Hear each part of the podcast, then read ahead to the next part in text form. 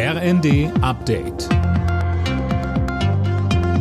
Stündlich neu. Auf den Punkt informiert. Ich bin Silas Quering. Guten Morgen. Bundeskanzler Scholz will sich heute in Sachsen-Anhalt über die Hochwasserlage informieren. Zusammen mit Ministerpräsident Haseloff besucht er Sangerhausen. Hier droht ein Deich zu brechen. Auch in anderen Bundesländern bleibt die Lage angespannt. Niedersachsen hat im Kampf gegen drohende Überschwemmungen nochmals 1,5 Millionen Sandsäcke aus anderen Ländern erhalten. Ministerpräsident Weil rechnet mit hohen Schäden und fordert deswegen eine Versicherungspflicht für Hausbesitzer. Als Staat wird man auf Dauer nicht ständig die Lasten dieser Naturereignisse tragen können. Wir brauchen an dieser Stelle auch die private Vorsorge.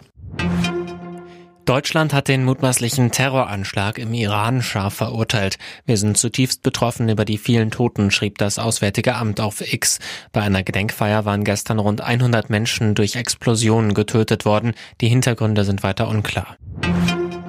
Nach dem Feuerdrama auf dem Flughafen von Tokio gibt es erste Erkenntnisse zur Unfallursache. Fabian Hoffmann, der große Flieger, der dann in Flammen aufging, hatte eine Landefreigabe. Genau, und das kleine Flugzeug der Küstenwache hatte beim Zusammenstoß mit dem landenden Airbus wohl keine Freigabe auf die Start- und Landebahn zu rollen, berichten japanische Medien. Dem widerspricht aber offenbar die Küstenwache. Es sollen nun beide Piloten interviewt werden. Bei dem Zusammenstoß waren fünf Leute an Bord der Küstenwache-Maschine ums Leben gekommen. Alle rund 380 an Bord des großen Fliegers konnten in Sicherheit gebracht werden. Der Airbus brannte komplett aus.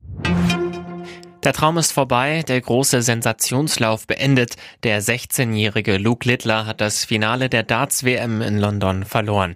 Im legendären Ali Pally unterlag er seinem Konkurrenten Luke Humphreys mit 4 zu 7. Alle Nachrichten auf rnd.de